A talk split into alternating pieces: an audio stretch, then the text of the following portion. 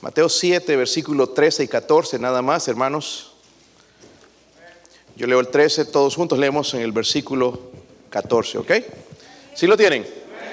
Vinieron con energía, ¿verdad? Fuerza, si tomaron su café, chocolate o lo que, lo que sea, hermanos, pero sí, espero que estén despiertos.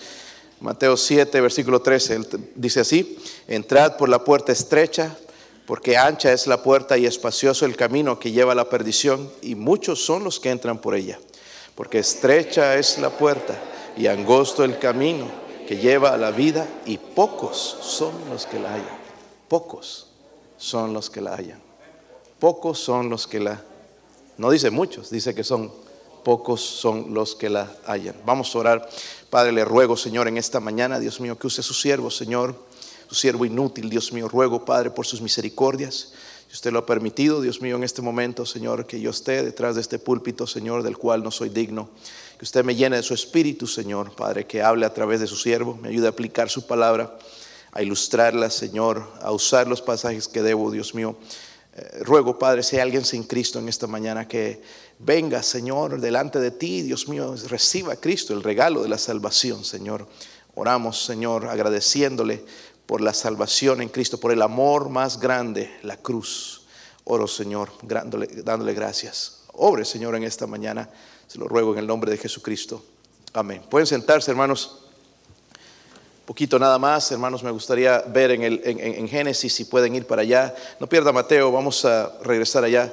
Pero en Génesis, el capítulo 6, hablando del el, diluvio, antes, eh, después de la creación de Dios, note lo que pasó con la creación mientras la, la, población se iba multiplicando. En el versículo 11, eh, capítulo 6, versículo 11, si lo tienen, hermanos. Mire lo que dice la palabra de Dios. Y se, se corrompió, ¿qué? Se corrompió la tierra delante de Dios y estaba la tierra llena de qué?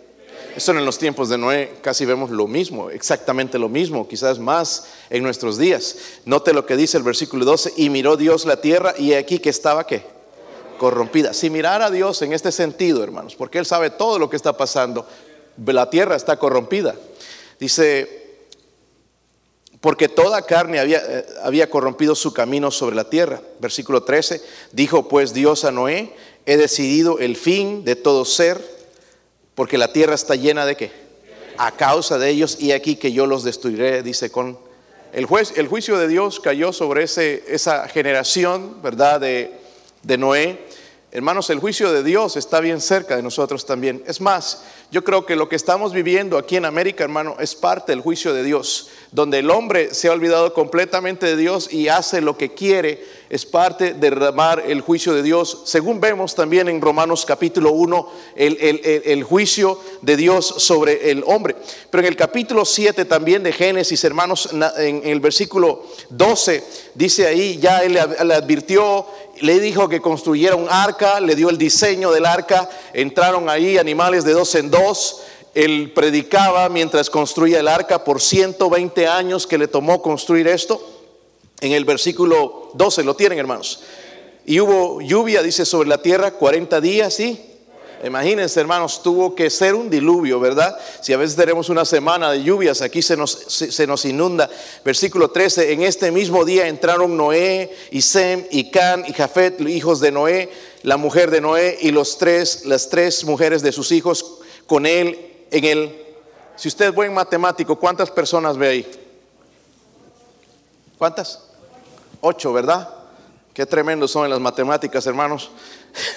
Miren el versículo 14. Ellos y los animales silvestres según sus especies y todos los animales domesticados según sus especies, todo reptil que se arrastra sobre la tierra sobre su especie y toda ave según su especie y todo pájaro de, toda especie. Vinieron, vinieron pues con Noé al arca de dos en dos de toda carne en que había espíritu de vida. Subemos hermanos entonces, ¿cuántas personas entraron? la minoría. Entró la minoría, pero después del diluvio eran la mayoría. Solamente ocho personas en el arca. Hablando de la historia de Gedeón un poco más adelante, hermanos, uno de los jueces de Israel destruyó a los madianitas con nada más 300 hombres. 150 mil de ellos, ¿verdad? Y nada más con 300 hombres. Multitudes también siguieron al Señor, hermanos, ¿sí o no? Pero solamente 12, 12 discípulos llegaron hasta el final. Lo que quiero decir, hermanos, y lo que quiero hablar en esta mañana es de la minoría. Nosotros como cristianos somos la minoría. Pero no nos tiene que entristecer esto, hermanos, porque la Biblia dice que son pocos los que la hayan. Lo que leímos entonces al principio, hermanos, se conoce, allá volviendo al, capítulo 7 de, Mateo, se conoce como el sermón del monte, el Señor predicando el mejor sermón de toda la historia expositivo y ah, directo al corazón. Dos pasajes, hermanos, que nos hablan o, comparan la vida con, con, una puerta estrecha y una puerta, dice la otra, es ancha. ¿Están conmigo, hermanos? Versículo 13 que leímos, entrar por la puerta, ¿qué? Subemos una puerta Tenga eso en mente, hermanos, porque esto es importante. Está comparando esto con la vida. ¿Ok? A ver, no va a decir, te voy a entrar por esa puerta para ser salvo, porque no está en ese sentido, ¿verdad? Sino es, eh, eh, está comparando esto con la vida, la entrada a la vida eterna, la puerta estrecha y una puerta. hablando, hermanos, ahora de nuestra vida espiritual, sea religioso o no sea religioso, usted que está aquí, entra por una de esas puertas. No hay otra. Por la puerta estrecha o por la puerta ancha. Aquí es lo que está en la escritura, ¿verdad? La puerta estrecha o la puerta... Ahora vamos a ver las enseñanzas, hermanos, de estos pasajes. Vuelvo hacia el versículo 13, versículo 13. Dice ahí, entrar por la puerta estrecha porque ancha es la puerta y espacioso el camino que lleva a dónde? A la perdición y muchos, dice, son los que entran por ella. primeramente, hermanos, entonces, la minoría entra por la puerta correcta. La minoría. No te entristezcas ahí en la escuela que eres el único cristiano. Dios habla que somos la minoría. No hay nada malo en ser la minoría. No se entristezca. Ya mi familia no me quiere por desde que recibí a Cristo. Ya me se burlan de mí, me llaman el, el aleluya, el amén o se Ya no me quieren a su lado. No se sienta mal. Somos la minoría. Dos puertas, la puerta estrecha y la puerta tenemos eso en mente. La puerta, vamos a poner la puerta estrecha aquí, ¿ok? Y la puerta ancha. Dos puertas, amén. La puerta estrecha y la puerta... So vamos a hablar primeramente de la puerta ancha. Dice el versículo 13, porque ancha, dice, es la puerta. Pero hermanos, esta puerta representa el camino a la perdición. ¿Dónde estaba la puerta estrecha? Aquí, ¿verdad? Y la puerta ancha este, esta puerta lleva a la perdición. Y no estoy hablando de la perdición temporal, sino la perdición eterna. Ahora, en el sentido espiritual, nosotros como cristianos sabemos cuando entramos por esta puerta, porque a veces muchas de las decisiones que tomamos es por esta puerta, todos, ¿verdad? Igual va a traer, no, no, no vamos a ir al infierno, pero sí va a traer consecuencias, va a traer, va a traer las consecuencias del pecado, obviamente. So, esa puerta ancha entonces representa el camino que lleva a dónde? a la perdición. Creo que estamos poniendo atención. Se describe como ancha. ¿Por qué será que el Señor la llamó ancha?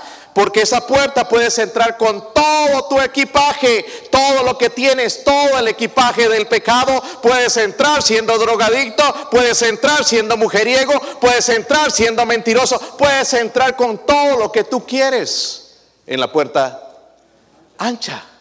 No tienes que dejar tus deseos carnales. No tienes que dejar nada de todas estas cosas del mundo, los placeres. No tienes que dejar el odio, no tienes que dejar la envidia, no tienes que dejar el materialismo, no tienes que dejar tus dioses. Puedes entrar por la puerta ancha. Dice el versículo 13 también, muchos son los que, los que, oh hermanos, vemos esto. No, porque hermanos, en esta puerta no hay restricciones. ¿Sí o no? No hay restricciones. Estamos exactamente viviendo en esos días.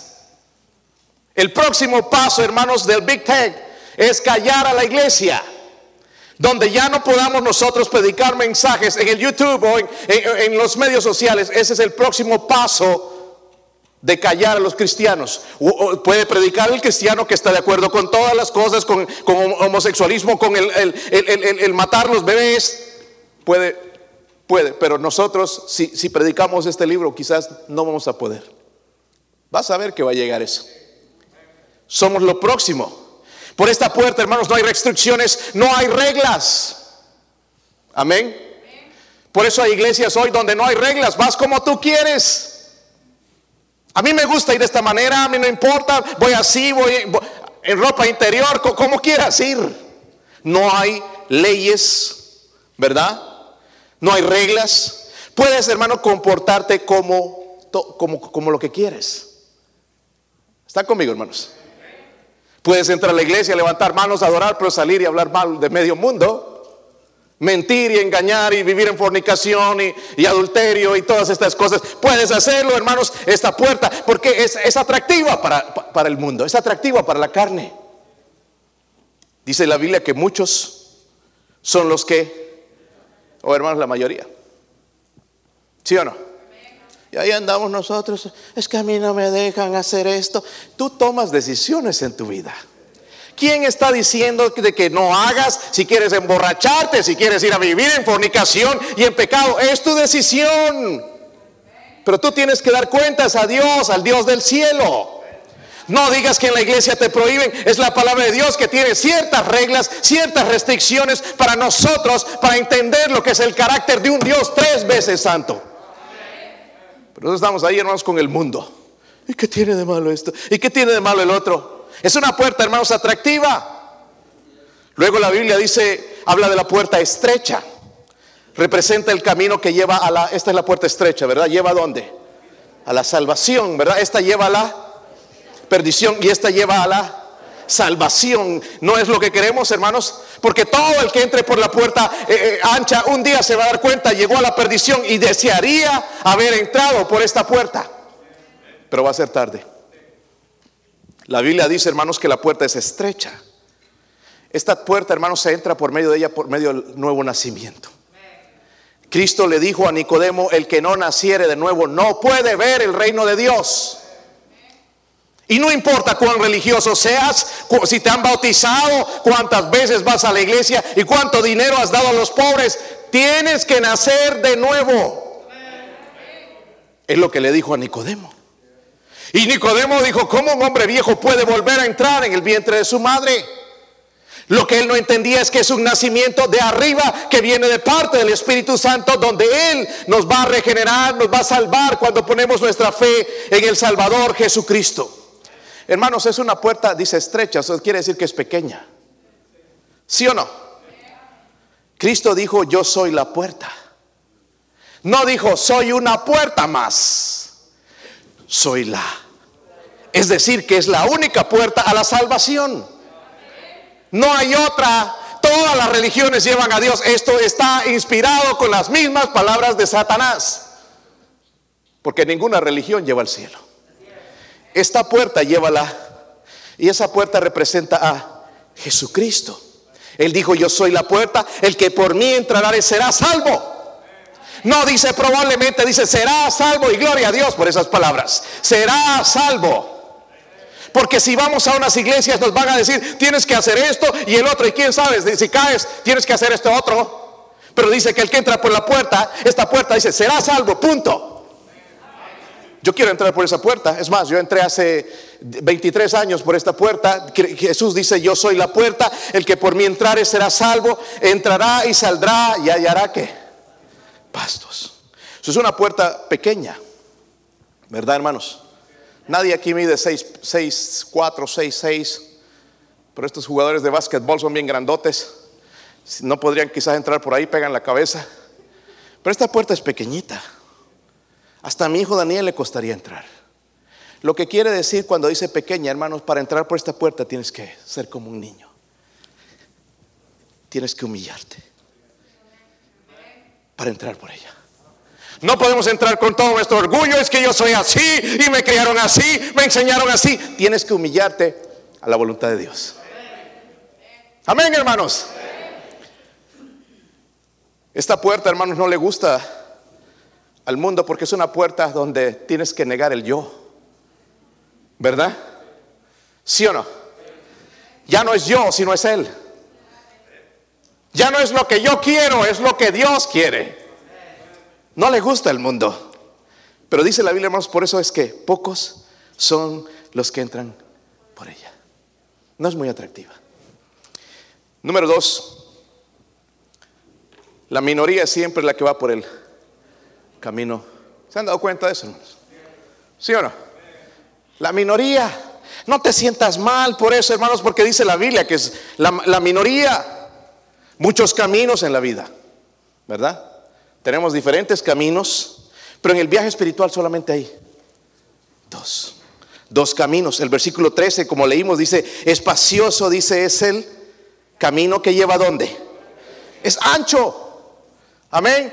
Es ancho ¿por qué? Porque permite ser lo que tú quieres ser. Si quieres ser sinvergüenza, si quieres ser borracho, si quieres ser mujeriego, esa puerta es la perfecta para ti. Muchos son los que caminan por ella. Es interesante, hermanos, que en Isaías 53, porque ese es como el Evangelio en el Antiguo Testamento, y dice que todos nos descarriamos como ovejas. Pero dice también, hay unas palabras, cada cual se apartó por su camino. Miren este mundo, hermanos, su camino. Este es el camino correcto, es que yo creo, y, han empezado con la filosofía y el humanismo, es que este camino es la manera de pensar mía, cada quien tiene su manera de pensar, no, pero al final para la salvación, en la última palabra la tiene Dios en su palabra. No es lo que tú crees, lo que yo creo. No es lo que esta iglesia enseña, es la palabra de Dios. Amén, hermanos. Se puede entrar, hermanos, es un, es un camino fácil la puerta ancha. ¿Se daba cuenta qué fácil era? Nosotros estamos en la iglesia hoy, otros están durmiendo. Porque se pegaron una tremenda borrachera ayer y están tirados en cama esperando que se les pase y después ir a otra fiesta después. No tienes que hacer nada en esta puerta. Sí puedes decir que eres religioso, que te bautizaron, que has cumplido con una serie de ordenanzas de tu iglesia y, hacer, y esconderte detrás de la religión. Sí puedes hacer eso pero no puede ser salvo. Dice que lleva la perdición. No se necesita cambiar en ese camino. Todos lo hacen. ¿Han escuchado a esos jóvenes en la escuela? Todas lo hacen. Cuando hablan del sexo, todos lo hacen. ¿Sí o no? Porque es el camino ancho. ¿Están conmigo, hermanos? Se ponen incómodos algunos. ¿Y qué tiene de malo? Todos lo hacen. ¿Qué tiene de malo drogarse? ¿Qué tiene de malo juntarse? ¿Qué tiene de malo esto? Todos lo hacen. Ese es el camino ancho. A propósito, ese es el camino que siguen las religiones. Tanta religión que se ha levantado, hermanos, aún dentro del cristianismo, para acomodar a la gente a este camino porque le gusta. Porque no le gusta una iglesia donde se predica la palabra, donde se predica en contra del pecado, donde se le llama pecado al pecado y no lo alivianamos y le ponemos jabón y le lavamos las orejitas a la gente, sino predicamos todo el consejo de Dios. Entonces ya iglesias con la música que me gusta a mí, la vestimenta que me gusta a mí, el peinado que me gusta a mí. Ahí te aceptan como eres. Hermanos, Dios nos acepta tal como somos. Pero una vez que entramos por la puerta estrecha, nos humillamos a su palabra y decimos, Señor, sea su voluntad, voy a hacer lo que usted es. Ya eso me va a dejar, hermanos, sacar de mi mente de andar greñudo o andar desnudo o desnuda en las calles, hermanos. Ya cambia mi manera de pensar. ¿Sí o no, hermanos? Ayer le decía a una persona a la cual gané para Cristo, me dijo, pues para recibir a Cristo tienes que primeramente eh, eh, cambiar. Le dije, ¿dónde está eso en la Biblia? Es que eso es lo que nos enseñan. Pues es una enseñanza antibíblica. Porque el cambio empieza desde adentro, no desde afuera. Hermanos, eso era lo que fariseos querían, ¿verdad? Tus discípulos no se lavan las manos y se lavaban las manos. Pero tus discípulos no hacen eso y que no guardan el día de reposo. Todo exterior, pero no interior. Y el Señor les dijo, vosotros sois como sepulcros blanqueados. Por fuera se ven blancos, pero por dentro está lleno de inmundicia. El cambio empieza por dentro. Por fe o con la fe en Jesucristo. Noten que en el versículo 14 dice, angosto es el camino que lleva. Hermanos, es un camino entonces difícil. Hoy le preguntas a todo el mundo, todo el mundo es cristiano. Todo el mundo es cristiano. Un cuanto por, unos cuantos por ahí que no, yo soy ateo, que no creo en Dios. Todos son cristianos. Todos aquí son cristianos. Pero es un camino difícil. Porque tiene la idea, hermanos, pensando en lo que Dios escribió, un camino angosto, difícil, difícil con, dos precipicios a, los lados, ¿verdad? Eh, no pienses, hermanos, que después de ser salvo es todo es fácil. Vienen pruebas. Yo no creo en ese mensaje, hermanos, de el mensaje de la que tu vida mejora cuando recibes a Cristo. Muchas veces empeora. Porque ahora tienes tu enemigo número uno, a Satanás. Antes no era enemigo, vivíamos para él.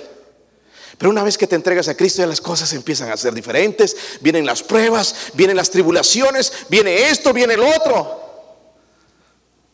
¿Verdad? Pero lo interesante de todo, hermanos, que Dios está con nosotros durante todo el recorrido. ¿Sí o no? Todo lo contrario, hermanos, con el que entra por la puerta ancha, porque aquí todo es fácil paz, prosperidad, incluso cristianismo, hermanos, predicando la, prosperidad y que para ser buen cristiano tienes que tener dinero. ¿Dónde está eso en la Biblia?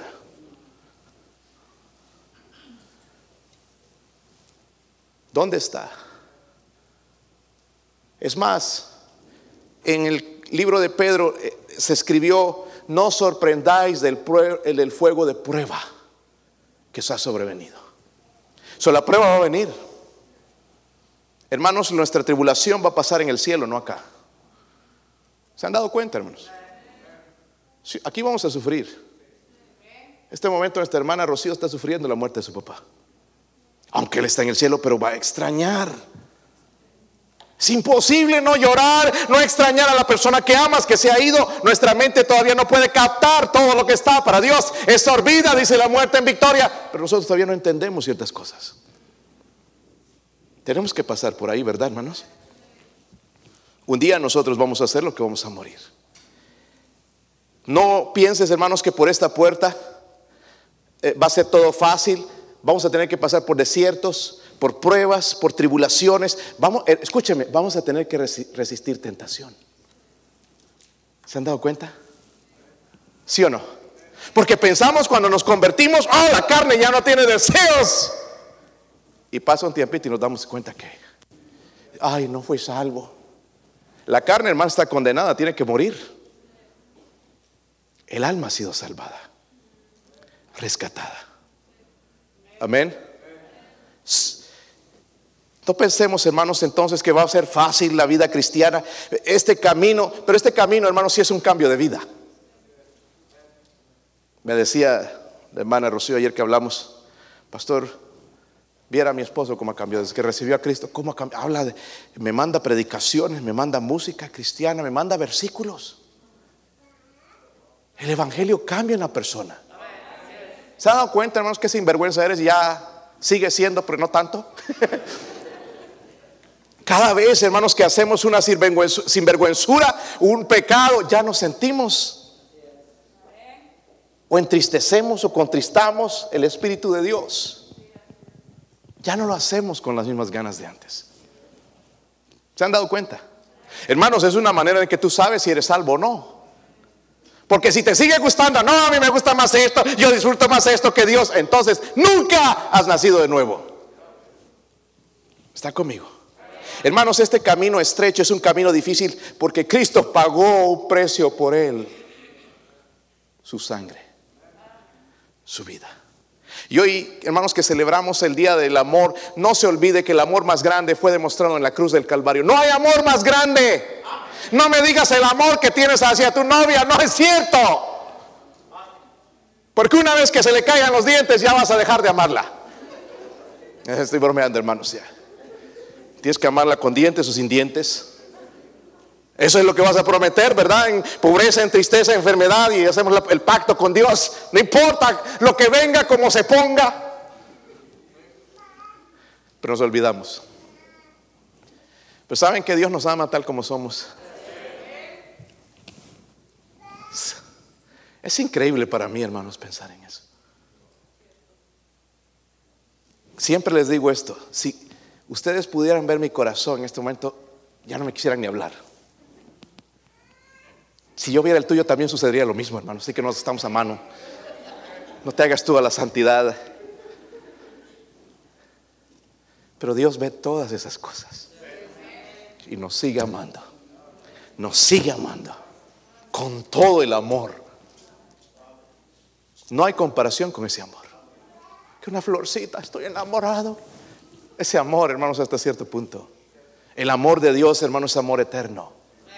Es un amor eterno, no acaba. No, se va terminando, hermanos, con, el tiempo. Es un amor que dura para siempre. hablando, hermanos, otra vez de la minoría. Son los que caminan por este camino angosto. Pero dice que lleva a la vida. ¿Saben que Jesucristo dijo, yo soy el camino, la verdad y la... Nadie viene al Padre sino por mí. Si tan solo conociéramos estos versículos, hermanos, dejaríamos de estar pensando tanta tontería que cada quien a su manera, que cada quien piensa como quiere. No, esa es la manera en que Dios dice. Él es Dios, Él hizo la salvación de esa manera. No me pregunte a mí, Él lo hizo así, a través de Jesucristo. Número tres, la minoría son los que hacen las cosas correctas. hay dos clases de personas en el mundo, hermanos. En, primera de Juan 5:12 y dos veces está esto, está también en el Evangelio de Juan. El que tiene al Hijo dice tiene la vida. Fíjense eso. El que tiene al Hijo tiene. Ayer se lo ilustraba, hermanos, a esta familia que recibió a Cristo. Vamos a suponer que esta es la vida eterna. ¿Quieren ir al cielo cuando mueran? Sí, ¿quién no quiere ir? Cielo. La Biblia de Jesucristo dice, el que tiene al Hijo tiene que la vida, pero el resto del versículo dice, el que no tiene al Hijo de Dios no tiene la vida. So, para tener la vida eterna tengo que tener a quién? A Cristo. La gente quiere la vida sin Cristo y no se puede. El que tiene a Cristo dice, tiene la... Si yo no tengo al Hijo, no tengo la... La vida es tan interesante, hermanos, que está escrito para nosotros de una manera tan clara que la salvación solamente es a través de Jesucristo. Sabes, hay mucha gente, hermanos, que pasa de largo por este camino. No les gusta. ¿Cuánta gente hemos traído a nuestra iglesia?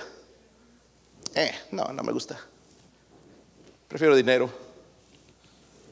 Hay gente, hermanos, que han hecho unas barbaridades a veces. Hermano, ¿por qué no sirves al Señor? No, es que aquí no me pagan. Qué triste. Si, si te pagamos aquí en la iglesia, entonces ya no es un ministerio. Y lo que tú quieres es recompensa.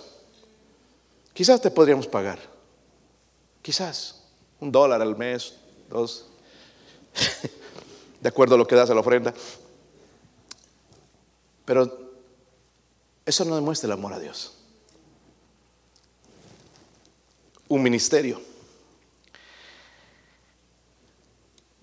La Biblia dice que hay dos tipos de personas. El versículo 13 dice, habla de muchos. Muchos se pasan de largo, no se preocupan por encontrarlo. Es más, no les interesa. Este camino les parece aburrido. Es mejor estar en las fiestas, una carne asada, bailando allá, quinceañera, fiestón, bailongo. ¿Cómo quieras llamarlo? Allá en el mall, codiciando cosas, mujeres, vestidos, pantalones, ropa, teléfono, yo no sé. A esta gente no le interesa este camino. Y miren por las cosas que se desviven, porque todas estas cosas se destruyen. ¿Sí o no? Ya nada más, hermano, mira, empiezas a subir de peso y ya la ropa se te empieza a romper. Hoy hacen todo stretch. Mi, suegra me regaló en Navidad un, cinturón stretch. Yo no sé para qué stretch, hermano, para que me vaya estrechando. y, me lo pongo, hermano, y se va estirando así. Y los pantalones vienen así, no sé si se han dado cuenta, en los últimos la tela se va estirando también. Es decir, que ya el botoncito no queda Después de que comes, el pobre botoncito de aquí, por reventar, ya se estira.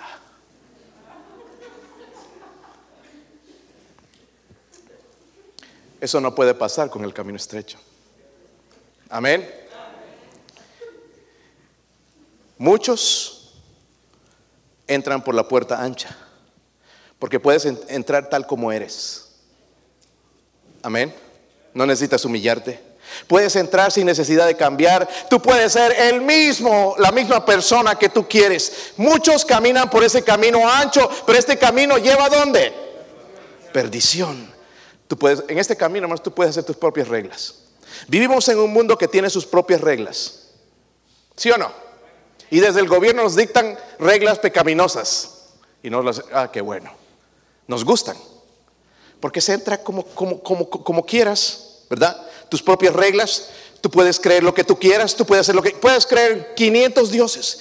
Había un muchacho en una de las compañías donde soy capellán, se llama Whitman, esa compañía, y este joven uh, le testificó una vez, me dijo, sí, yo voy a una iglesia cristiana, pero no me dijo todo, pero al dueño le dijo, pero yo creo en muchos dioses, y el dueño ya me dijo, ah, sí te dijo a ti, a mí no me dijo eso. Me dijo que iba a una iglesia cristiana, seguramente para salirse, ¿verdad? De la conversación rápido. Pero el dueño le dijo, no, yo creo que hay muchos dioses. Es más, tú puedes ser un dios. ¿Es cierto eso? Si eres Dios, entonces ¿por qué te mueres? Y se acaba todo ahí, ¿verdad, hermanos? Con el cuerpo. Tu alma va a ir al cielo o al infierno. Pues se acaba todo. Mire el versículo 14 otra vez, hermanos, dice ahí, estrecha es la puerta y angosto el camino que lleva a la... Pero noten esto, pocos son los que la hallan. Pocos. ¿Sí o no? Pocos, hermanos, son pocos los que van a ser salvos. No son 144 mil como dicen los testigos de Jehová, eso está eh, eh, especificado, son judíos, hombres, varones, predicando el Evangelio en la gran tribulación, pero van a ser pocos los que son salvos. No mayoría, es que la mayoría, porque nos da gusto entrar a la mayoría, las mayorías siguen hermanos, nuestra denominación no es la mayoría, ¿sabían? Somos la minoría. Hermanos, iglesias como estas ya no hay. Porque no le gusta a la gente. Porque aquí te predican. Te dicen. Te enseñan la palabra de Dios. Y yo quiero ir entonces a una iglesia donde me hagan cosquillas en los oídos que tú eres lindo, hermoso, guapo. Poder en la mente poderoso. Hay un poder sobre ti. Puedes hacer lo que te da la gana. Y puedes hacer lo que tú quieras y la gente engañada, que se presenta una tentación ahí y cae como si nada, porque están totalmente desarmados. Miles y miles hermanos murieron durante el diluvio, solamente ocho. Así son ocho, ¿verdad? Como niños hay que a veces hacer. Ocho fueron salvos. Y como dije al principio, entraron la minoría, pero después fueron la mayoría, ya no había gente en el mundo. Y empezaron a reproducirse y de ahí es donde vino toda la demás descendencia y la raza humana. Miles murieron también en el desierto cuando salieron de Egipto. Pero solamente dos entraron en la tierra prometida. ¿Se acuerdan quiénes fueron? Josué y... Tienen que leer la Biblia, hermanos. Josué y... Caleb. Gedeón también, hermanos, ganó a, 135, 135 mil, 150 mil, creo que dije antes. Eran 135 mil madianitas con solamente 300 hombres. Era como uno, una persona con 450. Imagínense eso, hermanos. No tendríamos ventaja, pero Dios hizo el milagro. Pero fueron 300.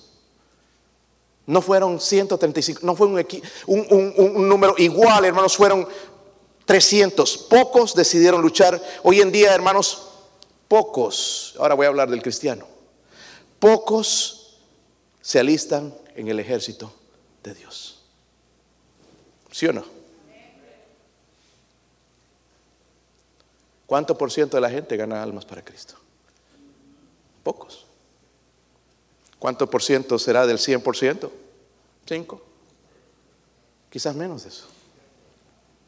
Y hermanos, si vamos a decir cosas y aquí vamos a usar excusas, pero no son más que eso, excusas.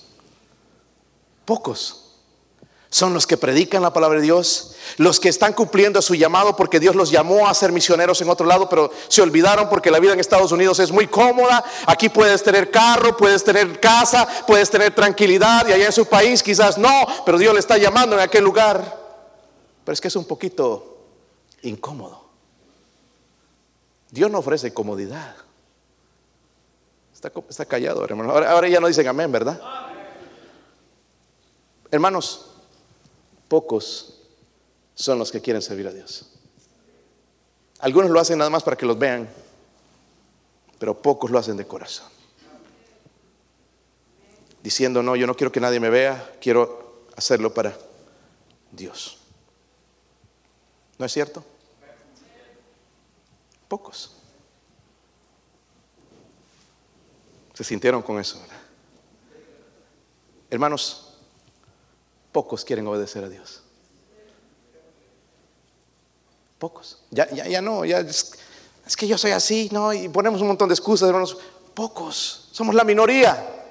Y por último, hermanos, para alegrarle la mañana, versículo 14, dice ahí, estrecha es la puerta y angosto es que lleva dónde. Y pocos son los que la hallan. La minoría, hermanos, será la que va a recibir la recompensa, no la mayoría. ¿Sí o no? ¿Saben? Un día vamos a estar ahí, hermanos, como los estudiantes en la escuela, en el último día de entrega de premios. Allá en Nebraska, en la escuela, los ponían al frente a todos. Y tenía un poquito, hermanos, de sentido. Los ponían a todos ahí al frente. ¿Por qué? Empezaban a repartir los premios. Y algunos se quedaban así nada más con el dedo en la boca. no recibían nada, porque no se habían esforzado. Si nos pondrían así en filita, hermanos, a nosotros, nosotros que estamos aquí, escuchen, mírenme aquí, te daría Dios un premio. Sí, pastor, un premio por infiel. no, estoy hablando porque dice, lo, lo que va a ser premio, hermano, es algo que viene de las manos del Señor por lo que hicimos aquí en la tierra. No por lo que me vieron, por lo que, que, digan que este hombre es espiritual, esta mujer tremendo. No, no, lo que Dios vio, hermanos, y que pasa por el fuego y no se va a quemar. Estoy hablando del fuego de la prueba, no estoy hablando del fuego del infierno. Porque todo va a ser probado por Dios. So, solamente hay dos destinos, hermanos, el cielo y el... Versículo 13 dice, ancha es la puerta, espacioso el camino que lleva a dónde. Muchos, dice, son los que entran Hermanos, ¿saben que Pablo escribió de esta puerta también? Porque Pablo dijo ah, en llama de fuego, ¿verdad? Y dijo más adelante, sufrirán eterna perdición. Está hablando del infierno. Dice, eterna perdición. Y voy a ver algunos versículos con ustedes. Si pueden abrir su Biblia en Lucas.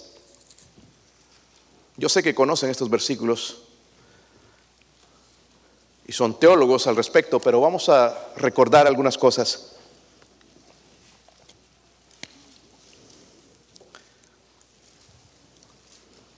Sí lo tienen, hermanos.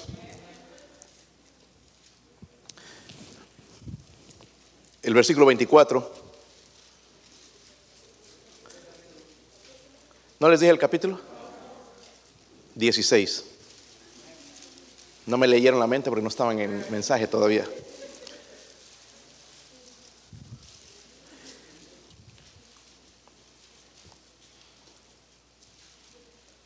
A propósito, hermanos, esto no es una parábola.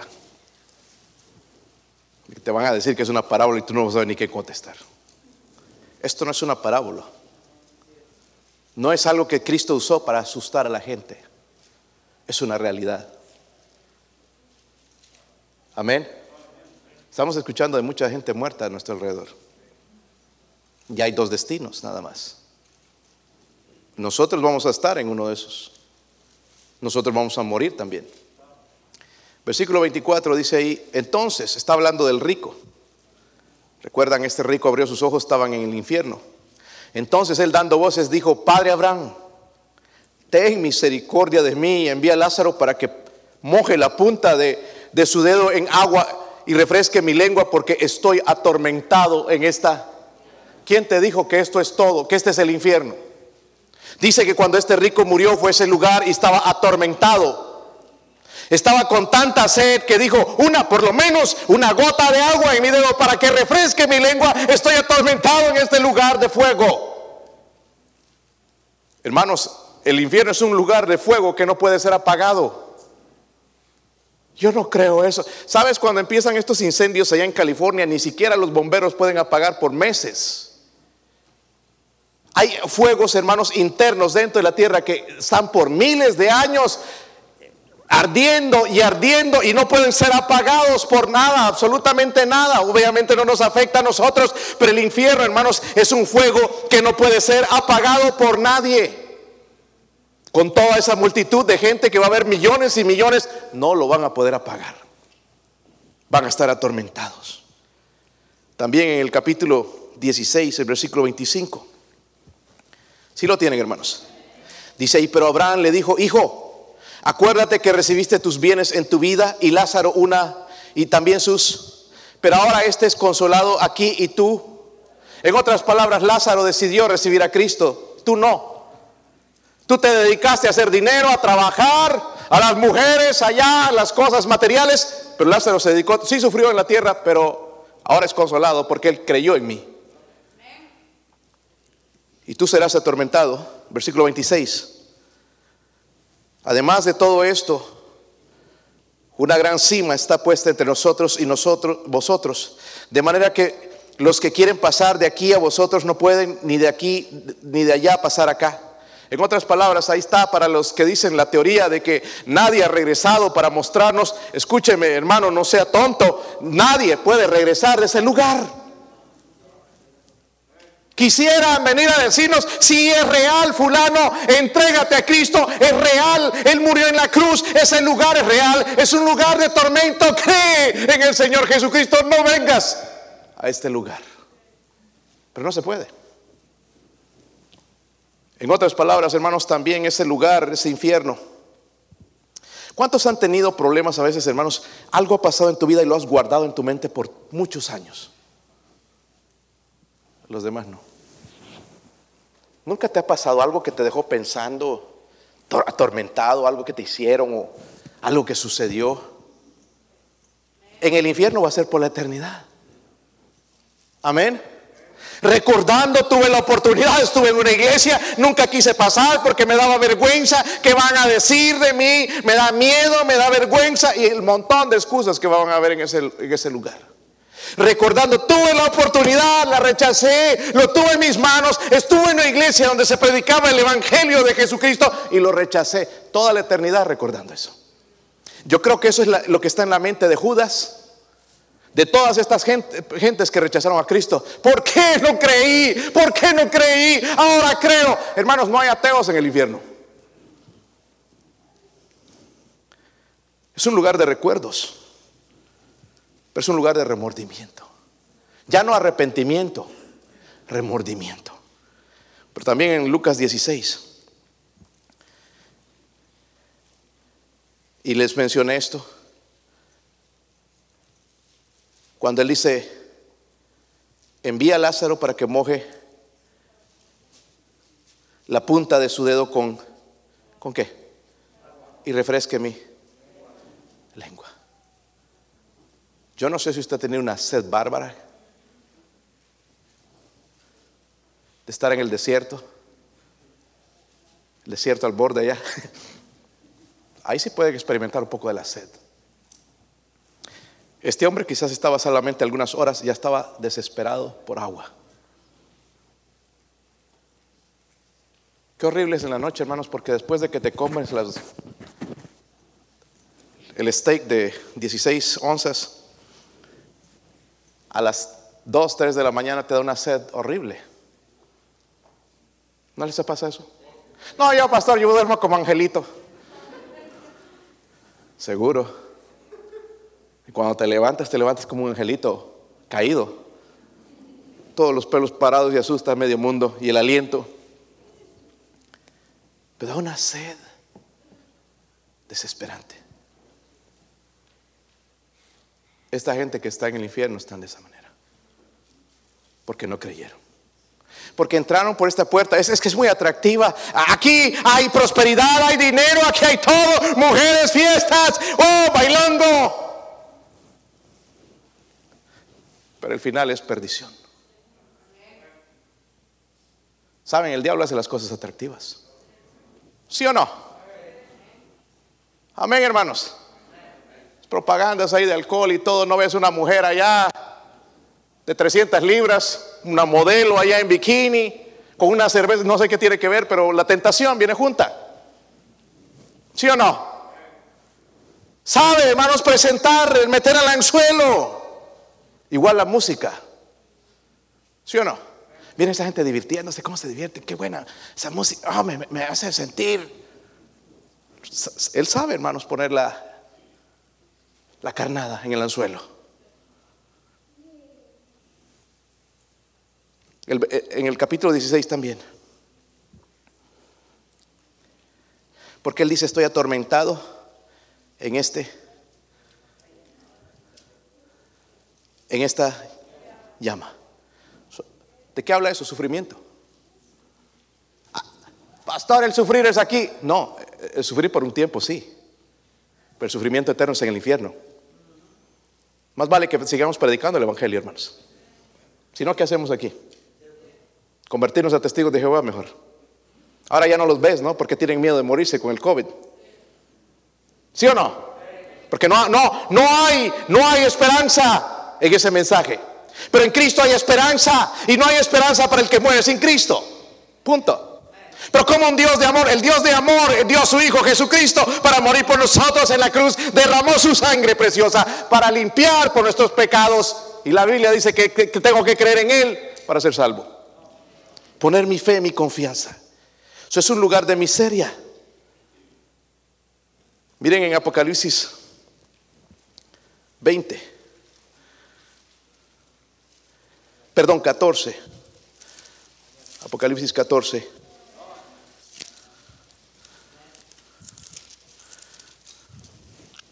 Si lo tienen, hermanos. Miren el versículo 10.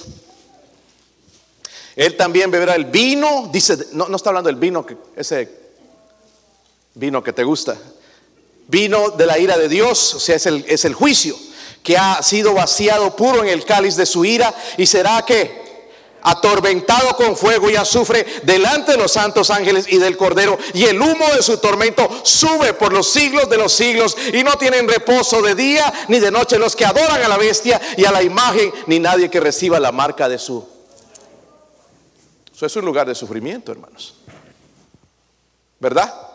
¿Dónde está que este es el infierno? No, no, yo no veo nada parecido. Número uno, esto no es eterno.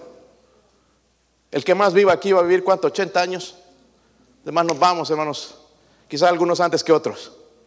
Nos está llegando la muerte, se nos está acercando, ¿se han dado cuenta? Un día de nosotros, hermanos, y los que estábamos tomando café o algo, vamos a estar cafeteando, pero por otra cosa. Se murió el hermano. Se fue. Parece chiste, hermanos, pero vamos a llorar en ese momento. ¿Verdad? Especialmente si era un hermano que andaba ahí apenas nos va a hacer sentir. Porque hermanos, en realidad uno no sabe, y esto es alguien, y la Biblia habla de esto, hermanos, de nosotros ver si estamos en la fe. Si cada uno de nosotros somos salvos, porque no somos salvos por una profesión, somos salvos porque hemos nacido de nuevo. Porque dice que ese camino es estrecho. Amén. Dice que pocos son los que lo hayan, pero tantas multitudes entrando. Sí, yo creo en Cristo, pero definitivamente, hermanos, viven como el diablo. Luego también, hermanos, este es un lugar de separación eterna. En, en, en, eh, en Apocalipsis 21.8 habla de muerte eterna. Muerte eterna. Volviendo, hermanos, allá Apocalipsis 20. No sé si lo tienes o están cerca.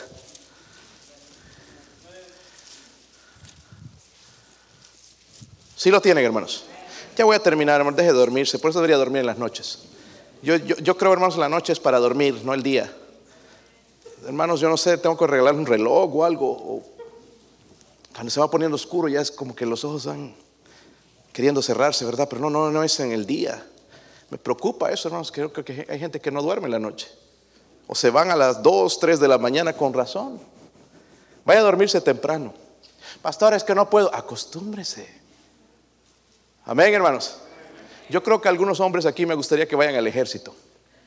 Porque allá te, levantan, te levantas o te levantan. Y te levantan temprano, ¿verdad, hermano Antonio? ¿A, qué hora te levantaban?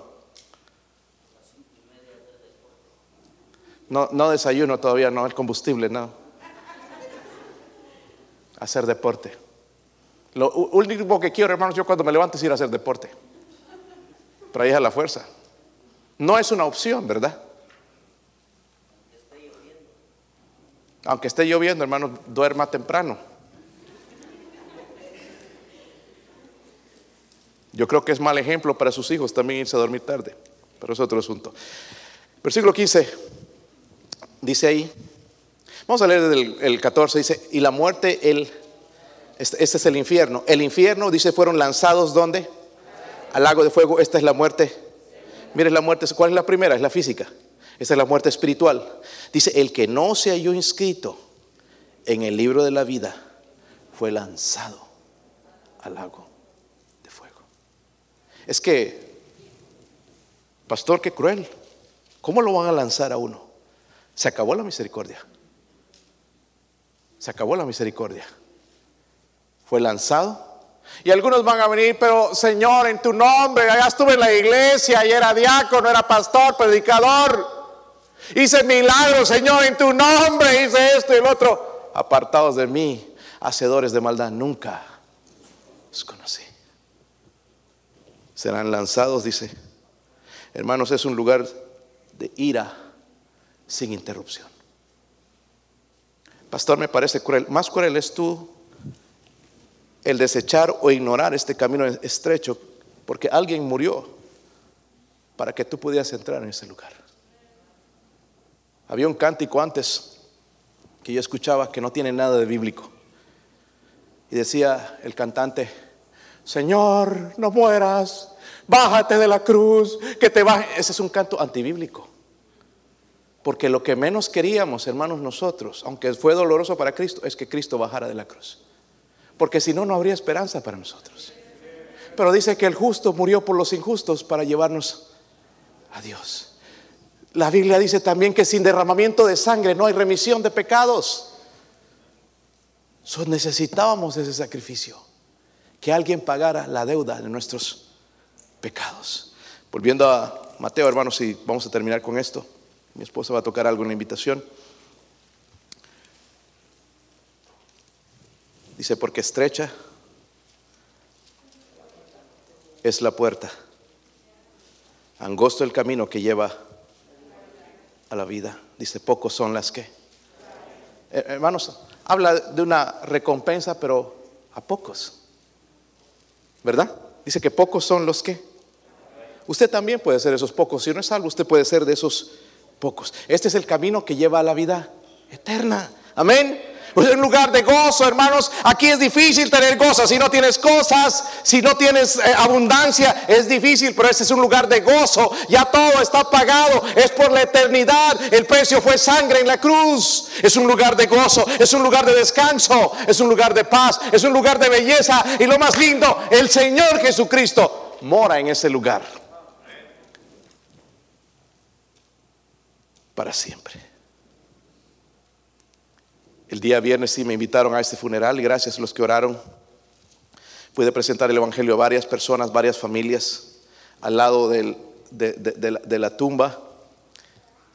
Y fue un momento, hermanos, yo creo, poderoso para presentar, una oportunidad poderosa para presentar el Evangelio. Una de las cosas que me decía la mamá, la hija de la mamá que murió, me dijo, eh, este, cuando ella estaba el otro día, regresó un poco por unos minutos porque estaba inconsciente en su cama, pero regresó por un momento y se sonreía y abría sus ojos y sonreía y miraba al cielo y decía, Jesus, Jesus, Jesus, Jesús. Luego fue inconsciente y el día lunes murió. No murió, pasó a la eternidad pero puso su fe en el Salvador. El único Salvador Jesucristo. Esta mujer tuvo que humillarse, entrar por la puerta estrecha para obtener la salvación.